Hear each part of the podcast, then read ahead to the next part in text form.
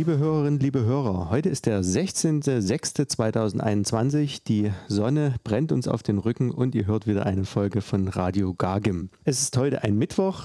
Ihr wisst es, ihr könnt euch nicht auf einen Tag einstellen und an diesem Mittwoch wollen wir euch aktuelle Informationen zum Schulleben natürlich übermitteln. Und mit mir am Tisch, wie immer, unser Schulleiter Volker Hegewald. Volker, ich grüße dich. Herzlich willkommen, Glück auf. Die Sonne brennt auf den Rücken. Das Ganze hat Ursachen. Das wird sich noch verschärfen, morgen und übermorgen. Und das lernt bei uns jede Schülerin, jeder Schüler in einer sehr frühen Jahrgangsstufe, dass das einfach am Passatkreislauf liegt, der okay. sehr weit nach Norden verlagert wird, uns nicht ganz erreicht, aber seine Ausläufer. Und die hatten wir ja in diesem Jahr schon mal mit rotem Schnee, der ja feine Sahara-Sandkörnchen beinhaltete.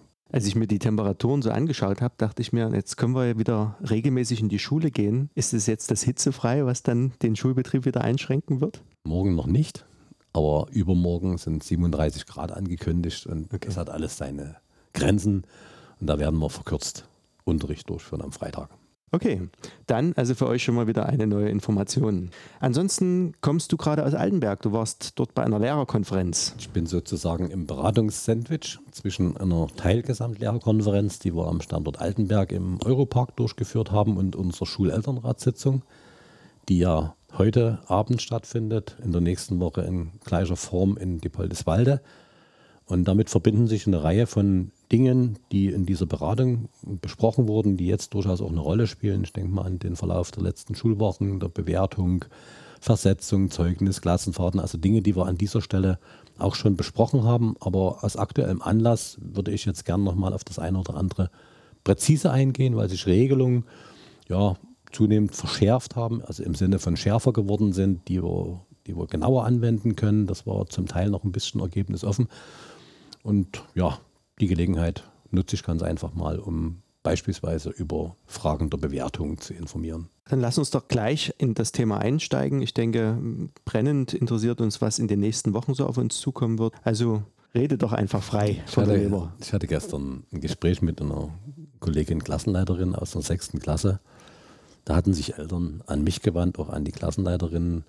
Es ging eigentlich um, die, um den gesamten Verlauf der häuslichen Lernzeit. Es ging um berechtigte Kritikpunkte. Es ging aber auch darum, dass die Kinder wahrgenommen haben, dass sich die Anzahl der Leistungserhebungen, also der Tests, momentan wieder konzentriert auf mhm. wenige Tage oder wenige Wochen. Und da haben wir uns gemeinsam in Lernsachs mal die Kalenderfunktion angeschaut und mussten das auch bestätigen, wobei man dann auch schon wieder so quantitative Unterschiede wahrgenommen hat, was den Umfang dieser Tests betrifft, qualitativ, was die Vorbereitung betrifft, dass also es zu einigen dieser Leistungserhebungen gar nicht erforderlich ist, dass man jetzt lernt, sondern mhm. dass die Dinge, die in letzter Zeit auch im Präsenzunterricht stattgefunden haben oder auch als langfristige Aufgaben in der häuslichen Lernzeit, zum Teil im Wechselmodell, dass die dort Gegenstand sind. Also auf den ersten Blick sah es tatsächlich viel aus, mhm. Wo man den Eltern also auch recht geben muss. Auf den zweiten Blick sieht es anders aus. Aber machen wir uns nichts vor, so viele Schulwochen haben wir nicht. Und das, was heute auch in der Gesamtlehrerkonferenz eine große Rolle gespielt hat, ist die Frage, welchen Wert hat denn eine Zeugnisnote, wenn sie nur aus einer Einzelnote, aus einer mhm. Leistungskontrolle aus dem ersten Halbjahr vielleicht besteht? Wie belastbar sind diese Noten? Nehmen wir mal den Fall an, das ist eine Eins. Äh, der Schüler hat, ich will jetzt nichts unterstellen, vielleicht ein bisschen Glück gehabt zum Schuljahresstart und es ist die einzige Note. Und jetzt erteilt man als Jahresnote die Note 1. Mhm. Und jetzt tritt der Fall ein, dass im nächsten Schuljahr dieses Gesicht des Zeugnisses ein ganz anderes ist. Mhm. Also hier wollen wir auch den Eltern gegenüber, das nutze ich an dieser Stelle, diese Möglichkeit, aber auch, das werde ich auch nochmal ausführlich im Elternbrief dann darstellen oder in diesen Elternratssitzungen, dass wir den Eltern diese Geschichte auch transparent machen.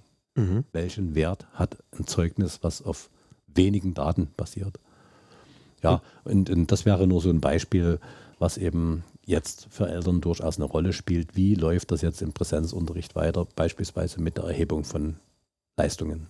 Wenn du sagst, ihr habt euch darüber ausgetauscht, kann ich dann davon ausgehen, dass da schon eine Idee besteht, wie ihr gerade mit diesen Situationen umgehen wollt, was die Benotung betrifft? Oder ist das jetzt ein Findungsprozess, der vermutlich auch noch ein bisschen andauern wird? Naja, das ist eigentlich kein Findungsprozess. Es gibt einen Schulleiterbrief des Ministers, der, ist, der stammt aus dem Monat April. Da ist klar orientiert auf die Funktion des Unterrichts bis zum Schuljahresende. Es geht also darum, dass äh, bestimmte Lernbereiche unterrichtet werden müssen. Einige Lernbereiche können gestrichen werden. Darüber hinaus können Fachkonferenzen an den Schulen, weil es ja auch regionale Unterschiede gibt. Wenn Schulen eher in Präsenzunterricht eingestiegen sind, dann habe ich halt eine Woche mehr. Dass auf diese äh, individuellen Dinge auch Rücksicht genommen wird und dass man sich, dass wir uns mit der Leistungsbewertung auch zurückhalten. Mhm. Aber das ist eben ein Spagat. Wenn die Notwendigkeit besteht, weil eben vielleicht noch keine Note erteilt wurde, dann gibt es vielleicht doch fächerspezifisch mal das Ansinnen, noch zwei Tests zu schreiben. Wir haben noch fünfmal Wochen bis zum Jahresende, also es ist durchaus möglich, dass das auch so gemacht wird. Ansonsten haben wir ja einen schulinternen Beschluss gefasst, dass es keine Klassenarbeiten mehr gibt, mhm. sondern dass es eben Leistungserhebungen übriger Noten sind, Tests, Leistungskontrolle im klassischen Sinne und wir jetzt keine Notenhascherei initiieren, die die Kinder völlig überfordert und von der eigentlichen Aufgabe, die wir haben, nun mhm. erstmal zu erfahren, wie sind denn die Leistungsstände und natürlich dann auch noch Teile des Lehrplans zu erfüllen, ablenken. Also kann es durchaus sein, dass jetzt Leistungen erfasst werden und äh, wie die dann tatsächlich in eine Endnote auf dem Zeugnis münden, das kann unter Umständen wirklich auch eine Einzelfallentscheidung sein. Naja, äh, die Zeugnisnoten sollten überwiegend, also die Einzelnoten für Zeugnisnoten sollten überwiegend in der Präsenzzeit entstanden sein, also in der mhm. ersten Hälfte des Schuljahres bis zwei Wochen vor Weihnachten, beziehungsweise im Wechselmodell in der Präsenz oder eben jetzt in den mhm. letzten Wochen. Das ist aber nicht immer möglich. Also sollte heißt, es gibt auch Ausnahmen, dass die Anzahl der häuslichen erteilten Noten vielleicht im Einzelfall sogar überwiegt. Man muss sich diesen Einzelfall anschauen. Es kam auch die Frage heute, naja, was passiert denn, wenn eine besonders schlechte Note dort steht, die möglicherweise versetzungsrelevant ist? Mhm. Eine 6 als Einzelnote und dann als Zeugnisnote ist in jedem Falle versetzungsrelevant.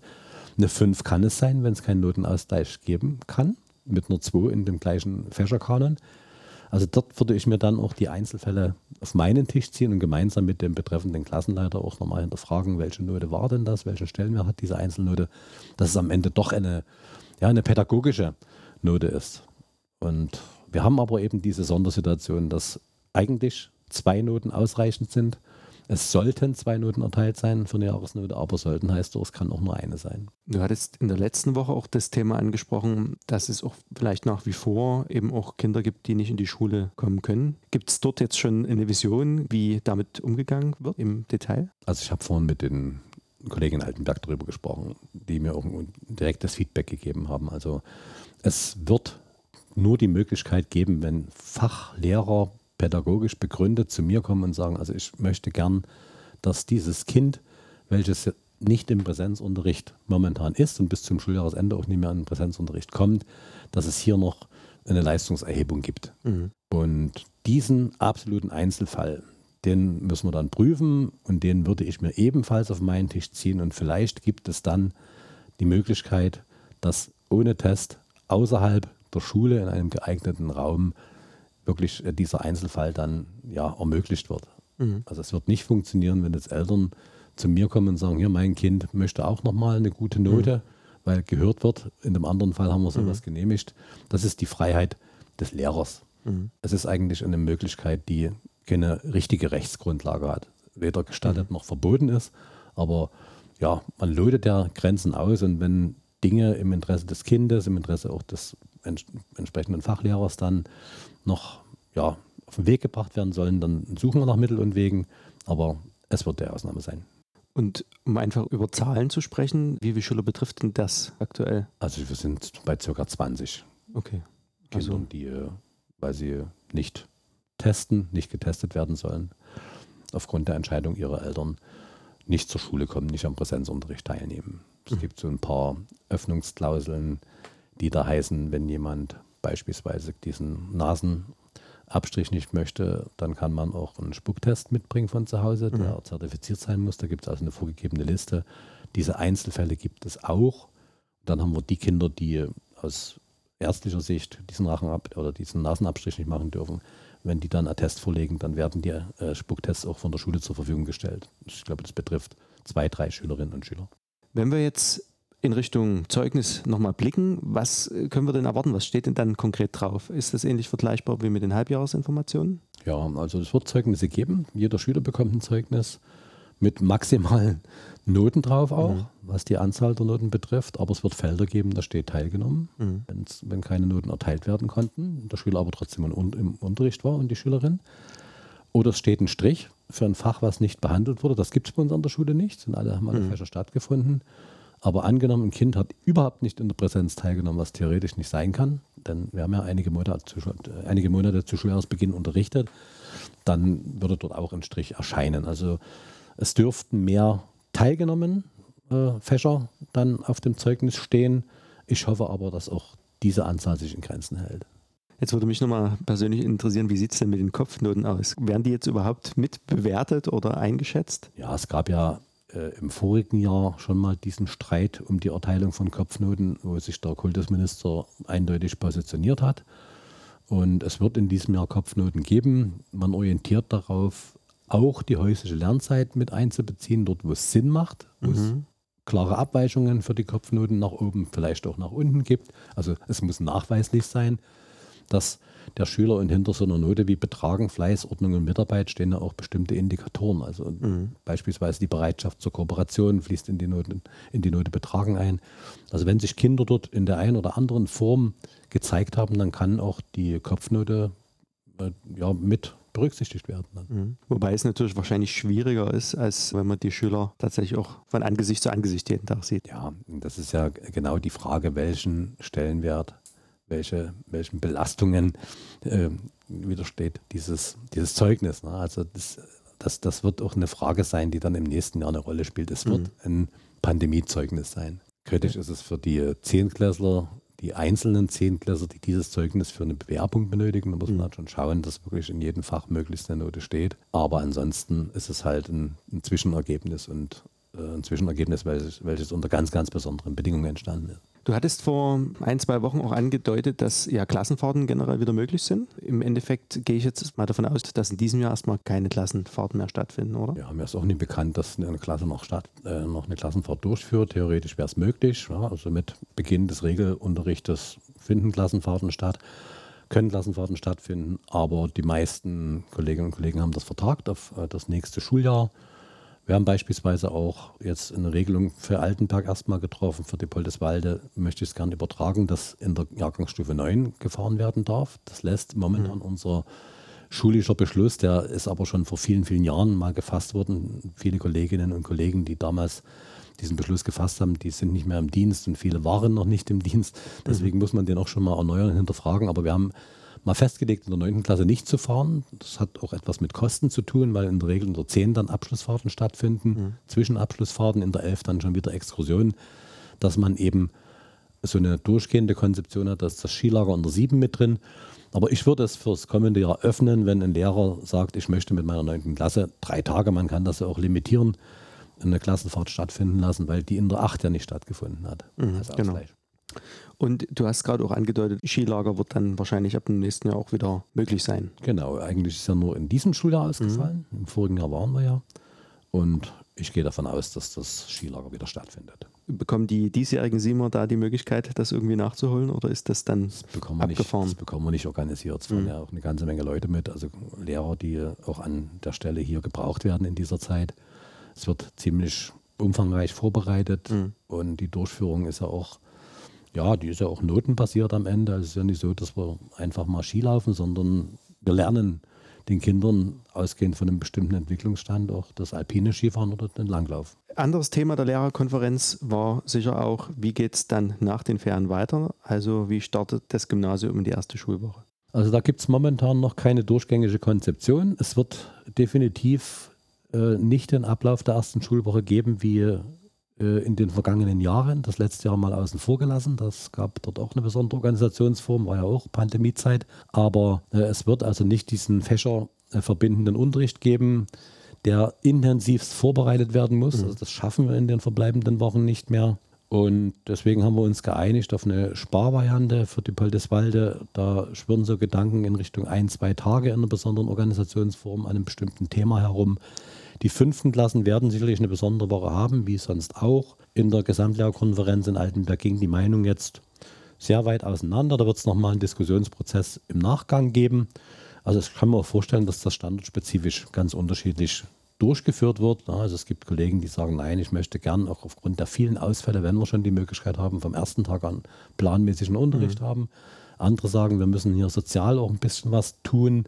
Ja, also die Meinung werden wir zusammenführen in einem kleinen Konzept und dann wird es eine besondere erste Schulwoche zumindest, aber besondere erste Schultage geben. Die Inhalte, die wir jetzt besprochen haben, ergaben sich ja mehr oder weniger aus der Lehrerkonferenz in Altenberg. Wie wahrscheinlich ist es, dass im Endeffekt die Inhalte auch relativ identisch auf Dübeldeswalde übertragen werden können? In Altenberg gingen die Gedanken in Richtung Methodenkompetenzschulung, aber immer auch anhand der aktuellen Themen. Also Klassenstufe 5, meine neue Schule, Klassenstufe 7, ich habe das Konzept jetzt nicht vor mir liegen, da ging es darum, äh, digitale Medien, Einführung mhm. digitaler Medien, auch die Heranführung an Lernsachs. Also sind alles Dinge, die sonst im Laufe des Schuljahres so aufgesattelt werden, die könnte man dort mit reinpacken. Aber da will ich, wie gesagt, der Diskussion hier in die Poldeswalde nicht vorgreifen. Wir mhm. haben als erweiterte Schulleitung mal in den Ring geworfen, dass das thematisiert wird. Das werden wir auch in der Beratung machen.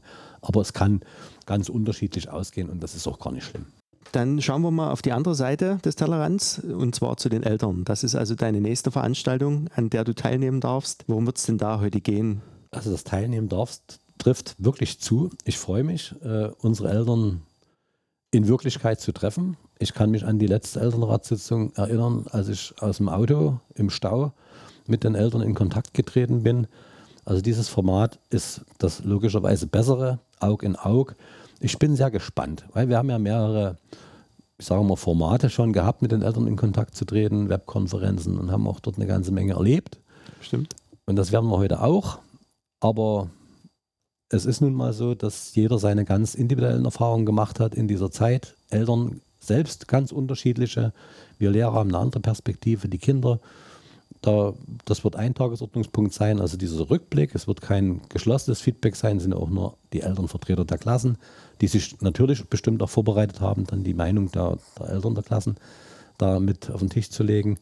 Also ich freue mich drauf, die Eltern wiederzusehen und egal, ob Meinungen da meilenweit auseinandergehen, es ist wichtig, miteinander zu reden und ja, auch Vorschläge, Hinweise aufzunehmen, damit wir in Zukunft Dinge auch verändern können. Punkt zwei ist der Verlauf der letzten Schulwochen, also alles das, was ich vorhin auch schon mit hier, äh, worüber ich informiert habe und wie wir dann ins neue Schuljahr starten, was wir für Vorstellungen haben äh, zu fördern, was es für Schwerpunkte gibt, was wieder möglich sein wird. Also diese drei Gliederungen wird es geben. Mhm. Fällt mir gerade ein, es gibt ja auch die Schülersprechersitzung hier an der Schule. Gibt es dort eigentlich auch ein Vorgehen, die äh, Zeit in der Pandemie zu besprechen und dort vielleicht auch sich auszutauschen zu den Erlebnissen und Erfahrungen, die da gesammelt wurden? In jedem Falle. Ich habe mir nur gedacht, wir lassen es erstmal ankommen. Wir mhm. sind jetzt seit letzten Donnerstag in der Schule, unsere Schülerinnen und Schüler, aber diesen Faden nehme ich auf. Ne? Wir haben uns auch überlegt, vielleicht nochmal mit Schülern zu evaluieren, also vielleicht schon nochmal einen Fragebogen zu entwickeln, mhm. den auszugeben um ja, dort zu erfahren, wie groß ist denn die Bandbreite gewesen, was sind die Probleme, was, ist, was sind wirklich die, die mehrheitlichen Probleme gewesen. Man erfährt ja immer bloß sporadisch und punktuell. Ich glaube, unsere Klassenlehrerinnen und Klassenlehrer wissen da auch eine ganze Menge, weil sie natürlich die Gelegenheit auch nutzen, auch Fachlehrer da mit den Schülern ins Gespräch zu kommen. Aber das stelle ich mir vor und die Schüler zu hören ist mir ganz, ganz wichtig. Aber jetzt sind sie erstmal da. Mhm. Wir nehmen wahr, dass sie sich enorm freuen und dass seit Montag nur auch die Maskenpflicht aufgehoben wird.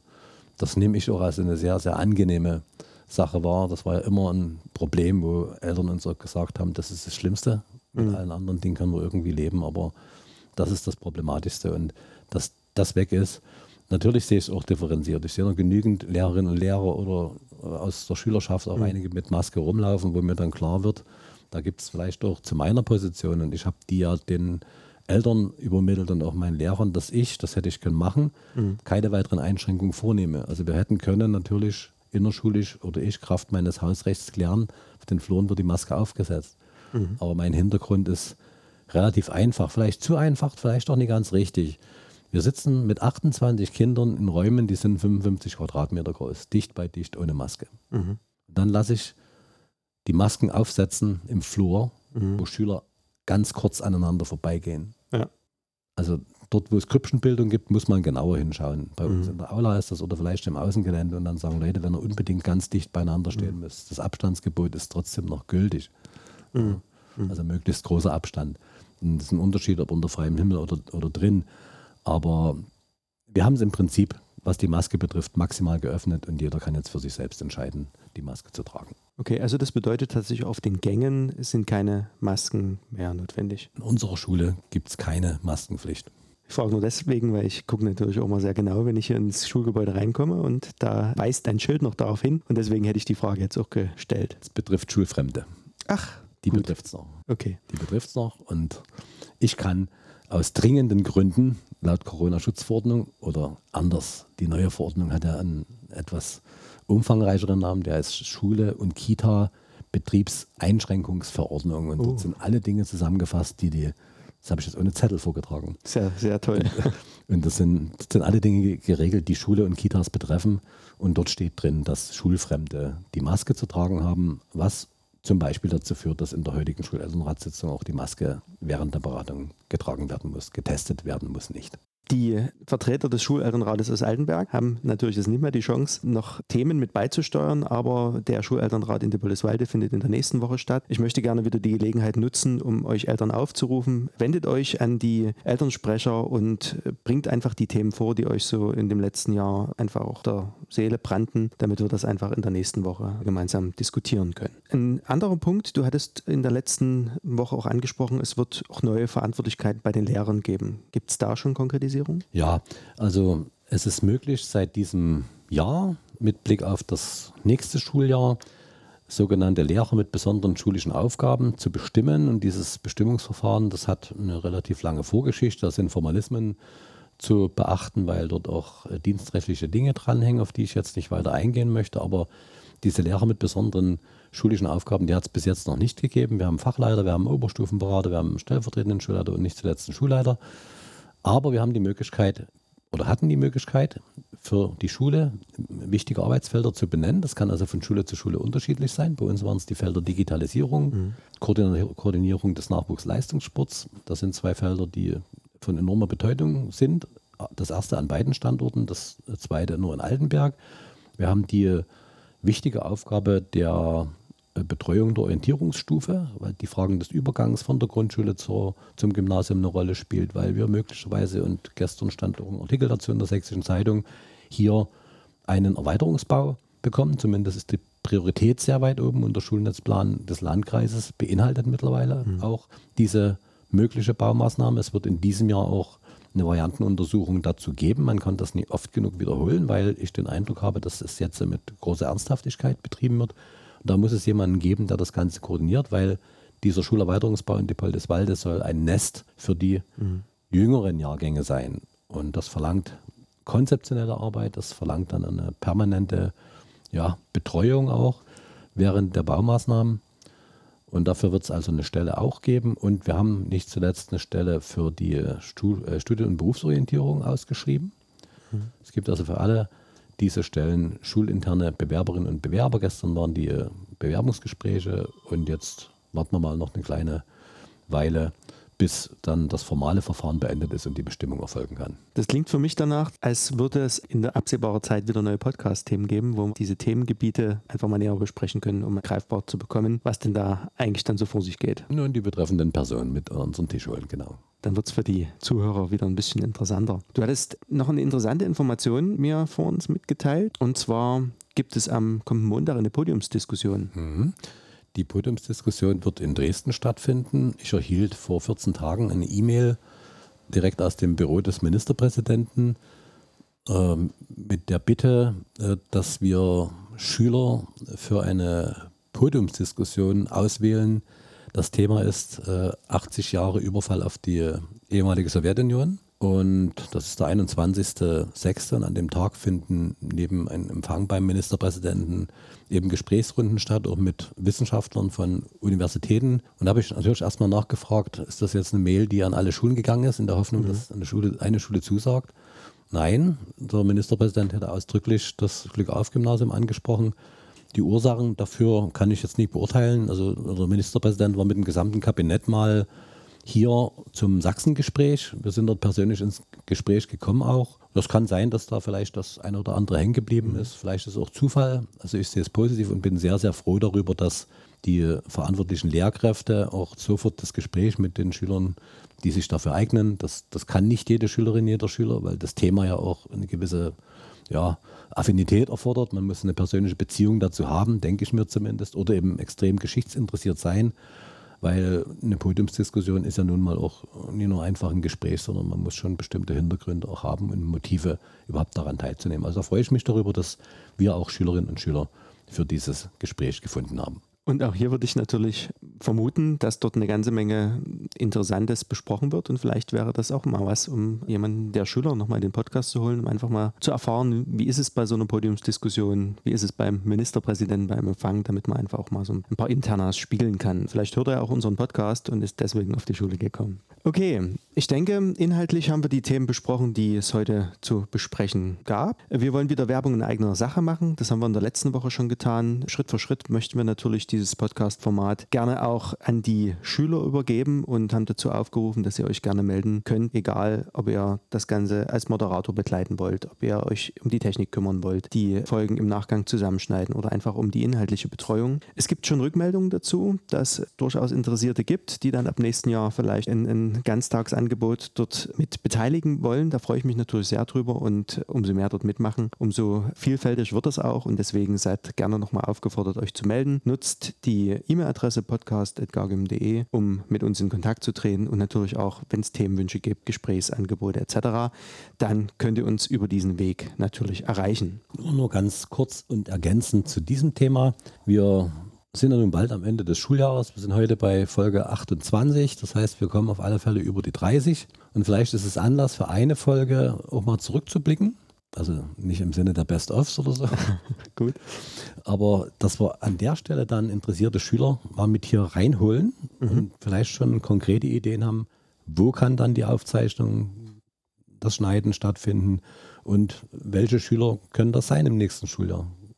Vielleicht auch die eine oder andere Frage dann beantworten.